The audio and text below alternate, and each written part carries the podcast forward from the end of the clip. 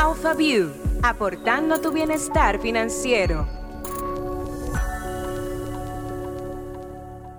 Y sean todos bienvenidos a AlphaView. Estamos en nuestra segunda temporada y como ustedes saben, con este podcast queremos demostrarte que invertir en el mercado de valores dominicano es más fácil de lo que te imaginas. En cada episodio traemos un invitado para que tú puedas entender mejor el mundo de las inversiones. Y nuestro invitado de hoy está aquí por segunda vez. Parece que le gustó el podcast. si yo digo Félix Roja, ustedes como que dicen, bueno, yo quise oír ese nombre. Ahora, si yo le digo The Money Coach, usted conoce de quién estamos hablando. Y está por segunda vez, como mencioné, en Alpha View. Eh, es una persona que, bueno, asesor financiero, director general de The Money Coach. En los últimos 10 años ha ayudado a más de 30 mil personas a entender sus finanzas personales, sus inversiones y las finanzas de sus negocios de una manera sencilla para que puedan utilizarlas a su favor, que eso es lo más importante, eso es lo que más me gusta del trabajo de Félix. Tiene un posgrado en banca y finanzas en la Universidad de TC3 en New York, hombre fino. Y es un placer tenerlo nuevamente con nosotros. Félix, ¿cómo estás? Muy bien, muy bien, me gustó, estoy repitiendo por aquí. Viste, viste. No, no, pues me, alegra. Algo estamos haciendo bien entonces. Algo estamos haciendo bien. Qué bueno, Félix. Bueno, pues ya tú sabes que tenemos el segmento de las preguntas para conocer más del invitado. O sea que, ¿estás ready? ¿Cuál tú me vas a hacer hoy? Vamos a, ver. a ver. Vamos arriba. Un poco más sobre nuestro invitado. Félix, una persona que admires del mundo financiero. Alejandro Fernández, definitivamente. Oh, eh, para mí eh, es, un modelo a seguir, eh, una estrella, muy, muy diplomático. y bueno, ahora está en la super de bancos y desde la super de bancos sigue con la cercanía, sigue con, díganme ustedes qué es lo que hace falta del sector financiero para yo ayudarlos de este lado. me parece una estrella y yo creo que una persona a modelar. Muy bien. Y en el caso del 2020, tu mayor aprendizaje. Mi mayor aprendizaje, tú sabes que en el 2020, la persona que tenemos negocio, la facturación pudo no haber sido igual que en años anteriores. Quizás teníamos una tendencia positiva y de repente hubo como un choque. Y yo relajaba mucho con Patricia, mi esposa. Yo le decía, ¿tú sabes qué fue lo más importante para mí del 2020? Ser la misma persona con la facturación como estaba o con la facturación como la tengo ahora. como saber que mi paz, mis maneras de ser no cambian, porque en la cuenta haya mucho o haya poco. Y entonces luego todo empezó a mejorar y, y empecé a tener los niveles normales. Y cuando me empecé como a poner muy contento de nuevo, dije, no, espérate, es lo mismo. Tú puedes tener más, tú puedes tener menos, tú puedes tener mucho, demasiado. Tiene que quedarte igual ese fue como el mayor aprendizaje. Me gusta ese aprendizaje, no lo había escuchado, pero me parece súper atinado. Muy bien. Voy a hacer mi reflexión cuando terminemos. ¿Y el error que cometiste en tus primeros, o sea, en tus primeros años, en tus inicios como emprendedor? Ay, no ponerme el sueldo que yo me merecía. ay, ay, ay. Eh, no tengo ni sueldo, mijo, pero. Claro, más, más a tiempo. O sea, yo por estar queriendo que la compañía ganara más, por respetar a mis colaboradores, que al final eran empleados, pero uh que como yo emprendí muy joven, teníamos una edad parecida. Entonces yo cometí errores de, no te voy a decir exceso de confianza, sino ser un jefe demasiado chévere, darle demasiada participación administrativa cuando no correspondía y entonces no, no ponerme un sueldo como el que yo me merecía, porque tenía otros ingresos y querer dejarlo todo para la compañía. Eso yo me arrepiento. Cuando yo me lo puse donde debía de estar, yo dije, conchole, yo debí de haber hecho esto hace tres años. Antes, y me imagino que ese salario también te ayudó a entender la responsabilidad que tú tenías sobre la compañía y tu lugar de líder. Entonces, esa relación tan horizontal con tu equipo de trabajo comenzó a cambiar. Y eso, eso fue una de las cosas que empezaron a cambiar. O sea, yo pensaba que ellos lo iban a ver como quizá lo ven las personas en los Estados Unidos, como que yo no quiero que el CISUD esté tan lejos de nosotros y el salario es una forma de verlo. Pero extrañamente, Lorena, como bien tú dices, cuando yo me puse a mi sueldazo y ellos vieron que la compañía seguía igual y que yo me lo seguía pagando, porque uno, uno de ellos era contabilidad, eh, dijeron como que, wow, o sea, qué respeto, eh, porque todo sigue igual, o sea, y seguimos cobrando nómina, y eso fue genial. Fue un aprendizaje que yo no me lo hubiese esperado. Pues ahí está, estamos aprendiendo contigo. Y tenemos una última pregunta para ti. ¿Cuál es tu próxima meta por cumplir como emprendedor? Hmm. Eh, como emprendedor yo quiero que la empresa dependa menos de mí. La próxima meta es desarrollar un talento bajo los lineamientos de The Money Coach que pueda asesorar y que el cliente no sienta la diferencia. Que sienta, ya sea que contrate conmigo o contrate con los otros asesores debajo de la sombrilla, sienta el mismo trato, el mismo esquema y los mismos lineamientos, como si fuera una franquicia. ahí, sí, como si tú estuvieses ahí, pero puede que no seas tú que le estés atendiendo, que eso es lo estandarizar el negocio, que, que es un reto. Exacto, estandarizarlo versión McDonald's, que si tú vas aquí o tú vas a China, el mismo hamburger. Y eso, en eso estamos trabajando. Muy bien, y lo vas a lograr, Félix, yo sé que sí. Pues vamos arriba entonces de una vez a introducir el tema del día de hoy. Y el día de hoy trajimos a Félix aquí a AlphaView porque vamos a hablar sobre mm, algo que se da muchísimo. Tú lo tratas en, bastante en tus redes sociales. Me imagino que es uno de los servicios que ofreces como asesor financiero y es el que yo pueda pasar de ser un emprendedor a ser un empresario, que es un cambio de chip muy fuerte. Entonces, de este episodio, yo entiendo que ya yo voy a salir como empresaria. Pero bueno, señor, me entrego a ti. ¿Estamos listos, Félix? Estamos listos. Ahora, tú tienes que estar dispuesto a hacer el trabajo, así que saca tu cuadernito donde tú anotas. No, no me coja pique después del episodio. Todo va a estar bien, todo va a estar bien. Pues vamos inmediatamente con este punto de vista. Es hora de ir al punto de vista. Félix, vamos a empezar hablando de algo que puede parecer un mito para los emprendedores, pero que tú eres un fiel promotor y creyente de eso. Eh, lo de ponerse un sueldo, que tú siempre que te escucho dices la misma frase, o sea, tú arrancas por ahí y después tú desarrollas el tema. ¿Cómo nosotros logramos eso? O sea, de verdad, yo lo he intentado y yo confío en que, en que ya sea Dios que me ilumine o tú que me obligues, lo voy a lograr. Pero cómo, pero veme dando como una idea. Mira, cuando una empresaria como tú no, no se quiere poner un sueldo, puede ser por dos razones. O por un tema de cambiar el chip mental, y te explico ahora por qué, o un problema de venta. Cuando la gente dice, no, es que yo no gano lo suficiente para ponerme un sueldo, eh, o la queja más común, que, que, yo la detesto de verdad, es que me dicen, es que mis ingresos son variables. Y yo, oh, qué sorpresa. Gracias a Dios que yo no te dije eso. Qué sorpresa, porque adivina, o sea, bienvenida Lorena al, al mundo del empresariado. Todos los ingresos de todas las empresas son variables. De hecho, lo que hace que, el dueño de empresa se absorba el riesgo y le pague un sueldo a sus colaboradores, es eso mismo, es que él le promete a los colaboradores, yo voy a asumir el riesgo y te voy a pagar a ti tu sueldo fijo. Sin embargo, todo lo que yo me gane de rentabilidad se reparte entre los socios de la compañía. Entonces, cualquier supermercado, cualquier farmacia, cualquier negocio, el que sea, va a tener ingresos variables. No es una línea recta que todos los meses es lo mismo. Entonces, eso es una excusa. Si tú no te puedes pagar sueldo, la segunda razón puede ser un tema de venta. O sea, cuando tú no ganas lo suficiente para pagarte sueldo, es que no estás vendiendo lo suficiente. Sin embargo, me ha pasado como 15 veces ya. Yo te puedo hacer historias de personas que entendían que no ganaban lo suficiente para pagarse sueldo. Cuando yo le hablé de una suma importante, yo le dije, pon tu sueldo de 200 mil pesos. Yo, yo, le decía que yo creo que, que te da y vamos a ver los números. Y me decía, no, eso es imposible. Y yo me senté a ver todo lo que pellizcaba en la cuenta, día por día. E-, no, quedó queso ahí. no quedó queso ahí. Oye, ese caso inventado, pero creo que es real. ¿Tú sabes cuánto dio de retiros en un mes? ¿Cuánto? 2.30.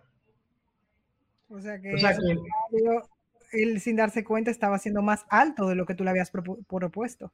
Claro, claro. Entonces ahí es que viene el cambio de chip. El cambio de chip es tú decir, pero ve acá, si yo realmente entiendo que estoy facturando eso y yo, yo estoy cubriendo con todos los gastos de mi casa y le estoy pagando a todos mis suplidores, parece que yo tengo un sueldo. Lo que pasa es que no quiero asumir que realmente me voy a pagar esta cantidad.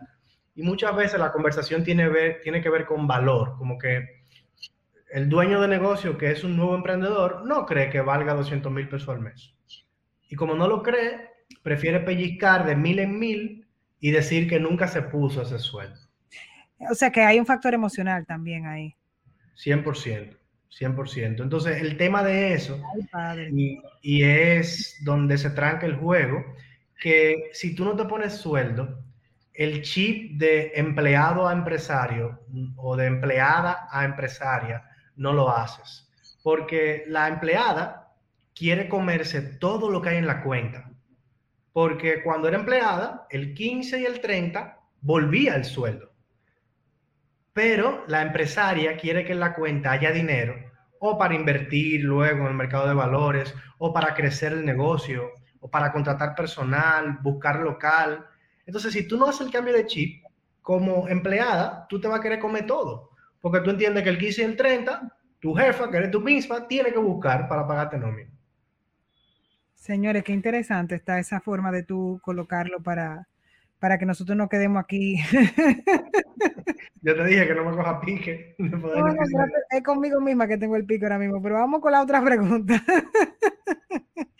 Yo creo que tú me digas la verdad, Félix. ¿En qué momento tú lograste ponerte un sueldo? O sea, que dijiste ya, lo voy a lograr. ¿Cómo fue? O sea, porque como emprendedor eso no es fácil.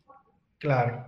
Mira, yo no le voy a pedir a todos que hagan lo, mismo que yo, pero la verdad es que yo me lo pude poner de una vez. Desde que emprendí esa primera quincena, yo me puse un sueldo. Recuerdo que el sueldo que me puse fue de 50 mil. El que yo te decía ahorita, que era muy chiquito, que debí de ponérmelo más grande. Eh, y te digo que no le voy a pedir a todo el mundo que haga lo mismo que yo, pero yo tenía un par de comodines. El primer comodín fue que yo ya había hecho ese plan dos años antes. Entonces yo dije, para yo poder emprender y emprender cómodo, sin arriesgarme mucho, yo tengo que tener los gastos míos al mínimo, al mínimo posible, porque como yo vengo de cobrar un salario y ahora voy a entrar en ingresos variables, yo no puedo quedarle mal al banco, por ejemplo, pagándole un préstamo. El banco no va a entender si yo le digo, no, fue que no vendí este mes. Entonces, yo hice ese plan por dos años y lo primero que hice fue eliminar una de las deudas que tenía. Y así no tenía esa cuota. Entonces, reduje mi riesgo.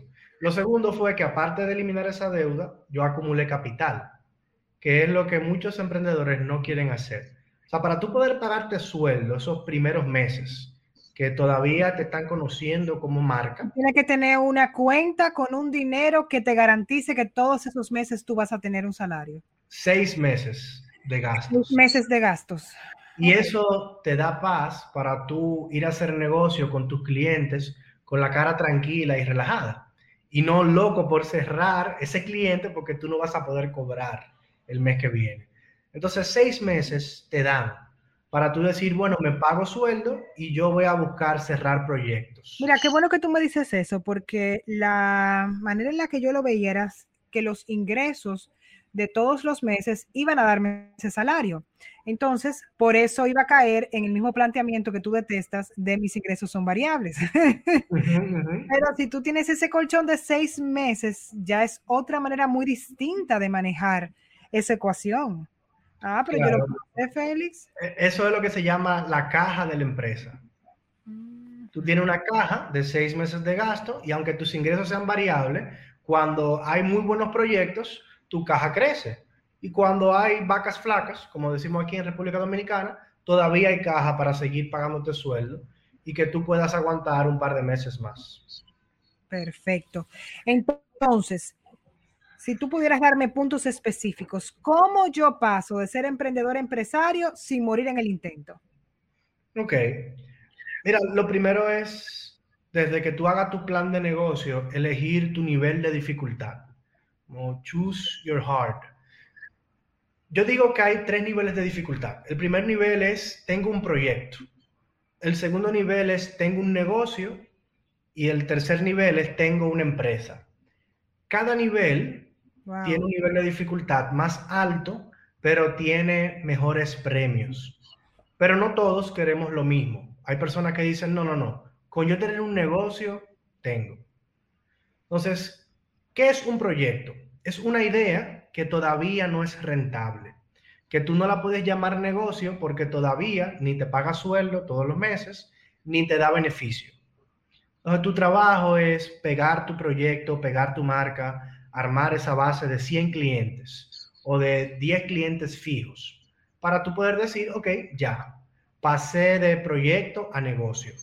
Pero ¿qué pasa? Muchas personas se quedan en proyecto porque dicen, es que yo no quiero tener empleados, yo no quiero tener que supervisar o no quiero la presión de tener que pagar nómina. Sí, porque que... Entonces, ahí es que entra el nivel de dificultad y no está mal.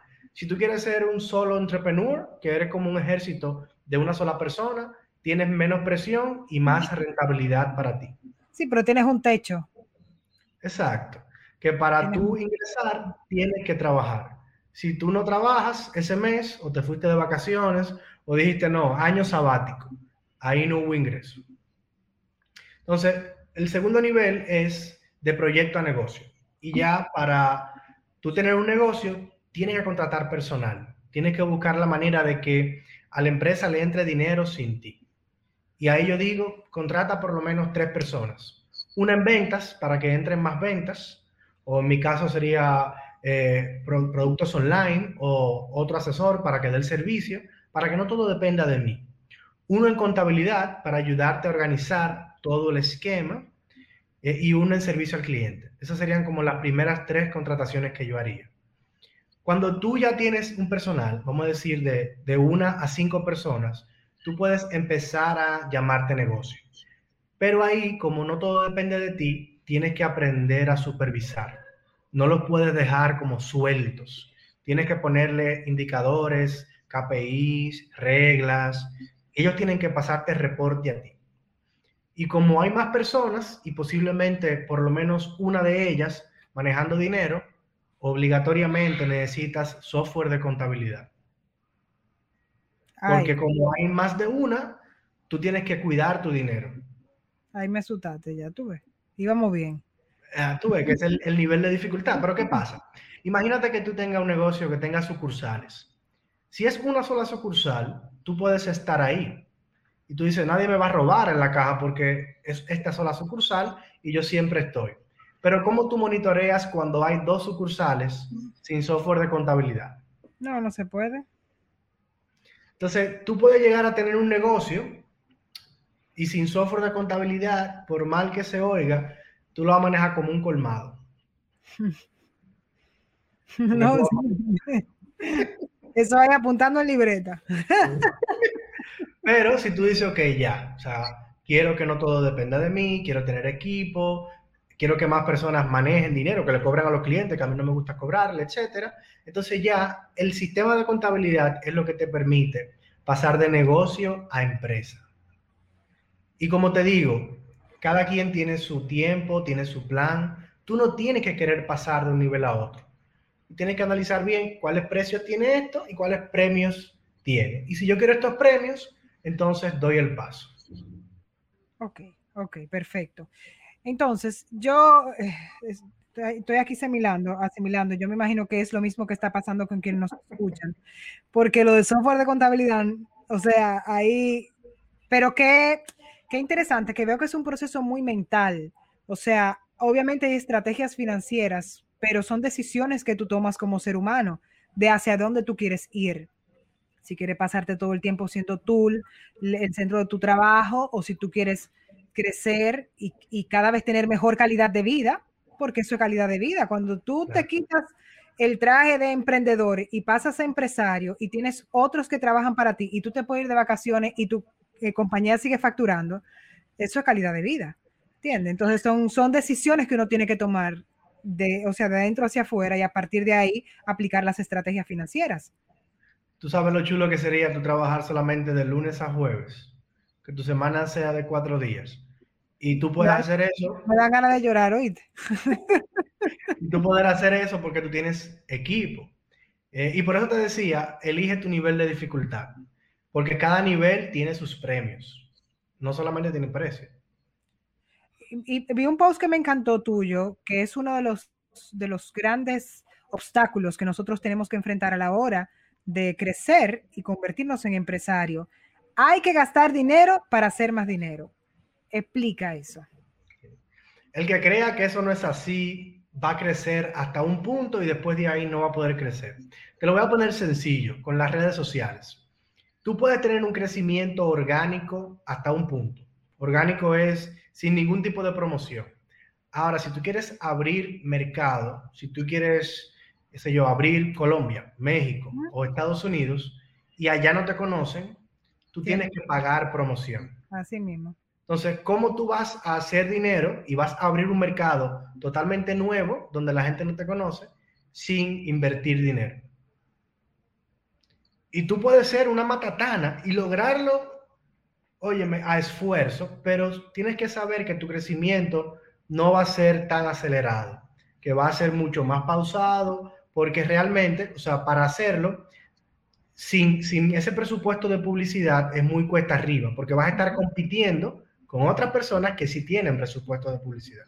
Claro. Entonces, en la empresa, te lo puse en redes primero para que la gente lo pueda ver, como que claro, si quiero una mejor marca, si quiero eh, más eh, reach, como que llegar más lejos, tengo que invertir en publicidad. Ahora te lo pongo a nivel de la empresa. ¿Cómo tú vas a hacer más dinero sin contratar personal? Sí, no. Mira, yo voy a poner mi, mi ejemplo, o sea, con mi misma estructura de redes, quitando ya las maestrías y el proyecto de básico que tengo ahora, eh, hasta que yo no comencé a pagarle a un buen fotógrafo, eh, comencé a, pagarle a alguien que me haga los videos y, que los haga bien, alguien que me ayudara con la estrategia detrás de eso, que se vea una marca. O sea, el crecimiento de mi cuenta era súper lento. Y, entiendo que sí, que son inversiones que uno tiene que hacer. Ahora voy por la promoción. No había pensado en eso pero, pero se ve la calidad. Se ve cuando, cuando solamente era Lorena o se ve cuando había un equipo detrás. Entonces, cuando las marcas ven eso, las marcas dicen, si ella está invirtiendo, yo también puedo invertir en ella, porque veo que, que le subió un nivel. Exactamente, estoy totalmente de acuerdo contigo. Entonces, igualito pasa con personal, pasa con local, pasa con tú pagarle bien a tu personal o buscar equipo de calidad y pasa en el mercado de valores. Porque tú dices, ok, ¿cómo yo diversifico riesgo para que no todo venga de mi empresa? Que ese puede ser uno de los caminos que tú persigues. Bueno, como yo soy el talento, yo sé que una parte importante del trabajo depende de mí. Déjame yo entonces diversificar y de lo que yo me gane todos los años, una buena parte yo la voy a invertir. Eh, eso, ahí tuve, ahí sí estoy enfocada. Esa parte, ahí sí saco 100. O sea, de verdad, no, te lo digo en serio. Yo entiendo que, que en esa área estoy bastante clara de que, de que necesito las inversiones para poder que hacer que mi capital crezca. O sea, que ahí Felipe una buena nota, ahí. No, no, tú, ahí, ahí tú sacaste 100. Yo me recuerdo del, del primer episodio que tuvimos. Entonces, eso es interesantísimo porque ahí tú dices, ok, en un periodo como el que tuvimos el año pasado, por ejemplo, donde la facturación normal bajó, la renta pasiva que me estaba dando mis inversiones quizás se quedó igual. Y eso me ayudó a yo no tener que estar tan ahogada. Claro.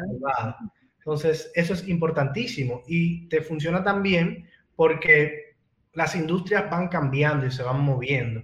Entonces, no necesariamente tu facturación va a ir incrementándose para toda la vida. Entonces, así tú pones los huevos en diferentes canastas y también recibes dinero por tus inversiones. Y eso lo hablamos también, el tema de diversificar tu, tu, tu, tu, negocio, si tienes ese chip o como emprendedora buscar opciones, porque una de las cosas que vimos en la pandemia fue eso, que, que quizás estábamos muy enfocados en un solo servicio y hay muchísimas otras cosas que tú puedes hacer. Entonces, cuando vimos que ese servicio murió, estábamos ahí. Claro, claro. O en una sola fuente de ingreso. Cuando tú puedes tener varias, como tres o cuatro. Exactamente, o sea que, pues vamos bien. ¿Cuánto tiene Lorena ahora mismo? ¿Cómo así? ¿Cuánta fuente de ingreso? ¿Cuánta fuente de ingreso? Yo tengo ahora mismo, activa, activa, tengo tres. Inversiones, negocio. ¿Cuál se me queda? ¿Cómo negocio? Pero inversión y negocio. Pero en el negocio son varios, lo que paga son varios. no cuenta. No, pero déjame explicarte para que. no, que pues, inversión y negocio. ya, esas dos. Yo estaba que calculando y que redes, maestría. No, yo te decía que para, nadie quiere que venga otra pandemia, ¿verdad? Pero para fortalecernos más, tú dices, ok, tengo el negocio, es una fuente de ingreso, tengo los ingresos pasivos que me dan mis inversiones y pudiera tener mañana apartamentos de una habitación que me dejen una renta. Muy bien, estamos enfocados en eso. Y entonces, esa es otra manera de tú decir, conchole, para yo ganar dinero, yo tengo que invertir dinero. Sí. Porque si no tengo el, el activo, ¿cómo espero que me deje dinero? Entonces, el sueldo, el cambio de chip para negocio y buscar el apartamento. Vámonos con otra pregunta, que si me sigues poniendo tarea, Dios mío, me voy a poner mal aquí. Voy a dar a luz en este episodio. ¿Cuáles son las reglas básicas para mantener un emprendimiento a largo plazo? ¿Cuál tú dirías que son esos, esos lineamientos que no pueden faltar? Bueno, ya una la dijimos, que era la de tener ese colchón de seis meses de gasto. Porque, mira, en los negocios hay, dos tipos de, de problemas. Yo le llamo los dos tipos de quiebra. Hay una quiebra que es cuando los pasivos de tu negocio son más altos que tus activos. Es decir, que la deuda es más alta que lo que tú tienes en la cuenta de banco o en edificaciones o en local. El segundo tipo de problema es cuando tienes un problema de flujo de caja. Cuando tus compromisos todos los meses son más altos que lo que tú estás generando. Entonces, una regla es que cuando el año se acabó, tú no puedes decir, perfecto, todo lo que me gané luego de impuestos me lo voy a pagar de dividendos. Porque entonces tú no le das a la compañía pulmón y espacio para respirar. Y tampoco le dejas dinero para nuevos proyectos. Entonces, cuando tú terminas el año, aparte de tener seis meses de colchón, de fondo de emergencia, le pudiéramos decir, tienes que decir cuál es el plan que tengo para este año y cuánto voy a dejar para ese plan. Yo te diría que esos primeros tres años, si tú puedes no pagarte dividendo, no te pagues y que lo dejes todo como capital. Lo vayas reinvirtiendo. Claro, y evidentemente para hacer un uso correcto de tesorería, para que no se me asusten, tesorería simplemente es que con la liquidez que tenga la compañía, ustedes lo inviertan, ustedes pueden esa liquidez invertirla en, el corto plazo en el mercado de valores hasta que la necesiten. Ah, por ejemplo, cerraste un año y dijiste, bueno, debo contratar personal, pero lo voy a contratar para agosto. Entonces ese dinero de pagarle ese personal, tú lo tienes disponible de enero hasta agosto. Entonces tú puedes decir, ok, cerré el año. Primero veo cómo están mis seis meses de fondo de emergencia. Segundo, digo, ¿en qué momento estoy? Estoy en un momento de crecimiento. Voy a contratar personal. Perfecto. Para eso necesito medio millón de pesos para tener el sueldo de los primeros cinco meses asegurado. Entonces, como no necesito esa liquidez ahora, sino que la necesito en agosto, déjame invertirla. Y así tú le sacas mucho más provecho. Ok, perfecto. Pues ahí quedó. El último puntito ahí para cerrarte es que cuando el negocio te está facturando, que entonces no le cargues al negocio muchos gastos personales. Tú tienes que saber que el negocio tienes que verlo como si fuera una persona aparte de ti. Y si tú quieres comprar muchas cosas personales y cargárselo al negocio, en vez de invertirle para que el negocio te deje más, el negocio te lo va a reclamar como poner el negocio a pagar viajes o a pagar vehículo nuevo, cuando quizá el negocio lo que necesita es un local nuevo o más mercancía. Ok, ok. Yo voy a tener que oír este capítulo varias veces. Mira, Félix. no, está súper bueno y en serio, o sea, son cosas que uno puede en algún momento pensarlas, pero no ha tomado la decisión de como, como emprendedor hacer ese cambio de chip, que era lo que te decía ahorita. O sea que, bien, tú me ves aquí en silencio, pero es absorbiendo, absorbiendo. Estamos aprendiendo las dos. Estamos trabajando para la semana de cuatro días. De semana de cuatro días. papá Dios. Eh, Félix, entonces tú sabes que en el caso de Alfa, me mantienen súper informada sobre las novedades en este mundo de las inversiones, con tus boletines y todo eso. Ellos cuentan que se, se, espera que pronto, en el caso específico de las MIPIMES, puedan financiarse a través del mercado de valores. Si tuvieras que aconsejar a los emprendedores que nos escuchan para que aprovechen esa oportunidad cuando se les presente, ¿qué tips tú le darías como financiero? Mira, lo primero es que evidentemente que se preparen. Como eso todavía no es que ellos pueden salir ahora a buscarlo, eh, que se preparen para cuando ya la oportunidad esté en el mercado, ellos puedan aprovecharla. Entonces, para poder aprovecharla, tiene que ser un negocio formal.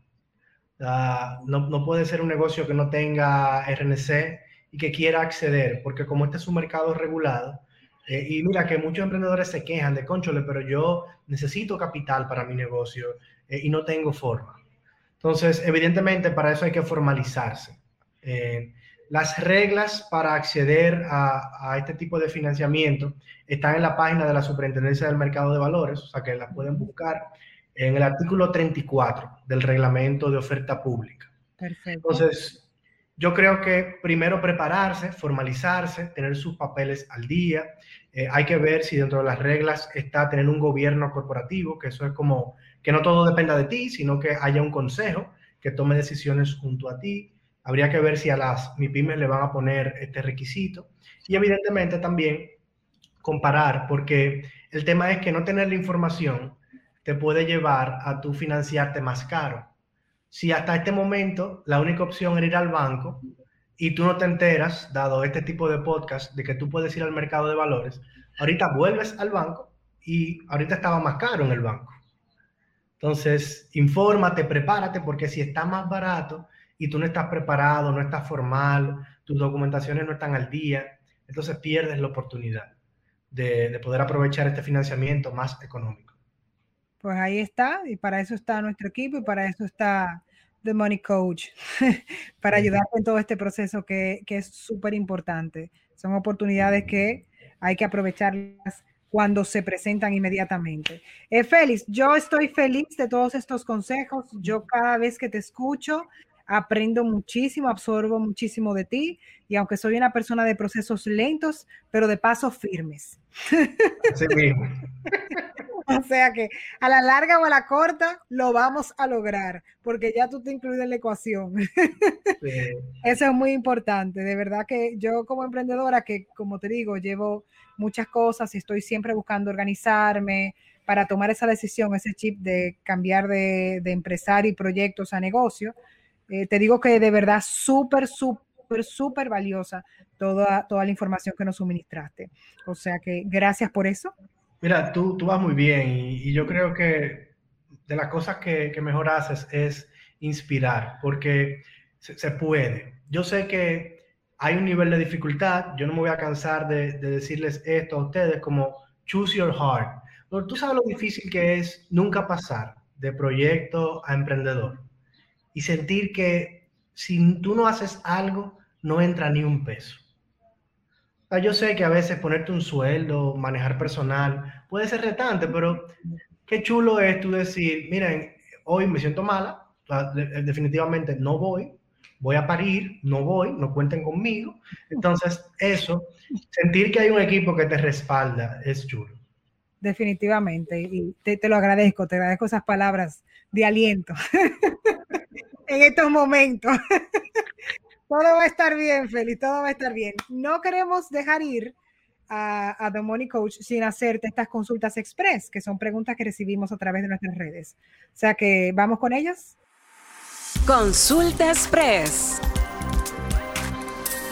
La primera viene de parte de Moisés. Dice, ¿cuánto dinero me recomiendas ahorrar para independizarme? Genial. Eh, ahí me va a faltar un chingo de información porque yo tendría que saber cuánto necesita Moisés para vivir. O sea, cuánto le cuesta un mes a, Moisés. Pero yo te diría, eh, este es el cinturón negro. Yo creo que lo hablamos la otra vez también. que, que, para independizarte, tú no tener que dar un golpe ni de karate, tú digas, si yo necesito 100 mil pesos al mes para vivir, ¿cuánto es eso al año? Y que multipliques esos 100 mil por 12. Eso te va a dar 1.2 millones. Y que luego tú dividas ese número entre la tasa que te puede pagar Alfa por los instrumentos que ellos tienen. Y eso te va a dar la cantidad que tienes que ahorrar para independizarte. Porque cuando tengas ese dinero invertido, desde Alfa te van a transferir o desde Cebaldón todos los meses la cantidad que necesitas para vivir. Y eso es independencia. Que todos tus gastos estén cubiertos sin tener que trabajar. Entonces, lo que te di fue una fórmula, porque para cada quien va a ser diferente. Claro. Para ti pueden ser 100, para otra persona puede ser un millón, pero el truco es que ese dinero te entre todos los meses sin tener que trabajar. Ahí está, Moisés, tu respuesta. Yo creo que no vas a dormir esta noche. Y nos vamos con Leila. Ella pregunta, ¿debo pagar impuestos a la DGI aunque no tenga una empresa constituida? Eh, yo entiendo que tú estás pagando impuestos, aunque no tengas empresa constituida. Cada vez que tú vas al súper y tú compras algo, tú estás pagando ITEVIS. Ahora, si la pregunta es, si tú estás vendiendo, si tú estás, si tienes un pequeño supermercado, vamos a decir, y le estás vendiendo a otros clientes y no estás formalizada, entonces ahí tienes que ponerte donde el capitán te vea. Porque el tema es que no inventen con la DGI, por favor. Sí, sí, sí. Su, asunto organizado, ya sea como persona física, como empresa, pero de verdad eso no lo hagan. Mira, ya la informalidad pasó de moda. O sea, la gente no puede crecer en la informalidad y tampoco le aportamos al país para que crezca. Entonces, yo entiendo que si tú estás transando, vendiendo en, el país dominicano eh, y no estás cobrando ITEVIS eh, porque no tienes un RNC, asesórate con un asesor fiscal para que te, oriente y te diga la mejor manera de hacerlo, pero creo que sí, que tienes que buscar la manera de, pronto, hasta, hasta porque te conviene a ti para crecer. Definitivamente, o sea que ahí están sus dos respuestas y no me queda más que darte las gracias por otra vez regalarnos un poco de tu tiempo para este podcast de Alpha View. Muy importante, si quieren seguir aprendiendo con Félix, su Instagram arroba The Money Coach RD. Y si tienen más preguntas para nuestro próximo episodio, las hacen a través de Alfa Inversiones, arroba Alfa Inversiones, y ahí estamos a la orden.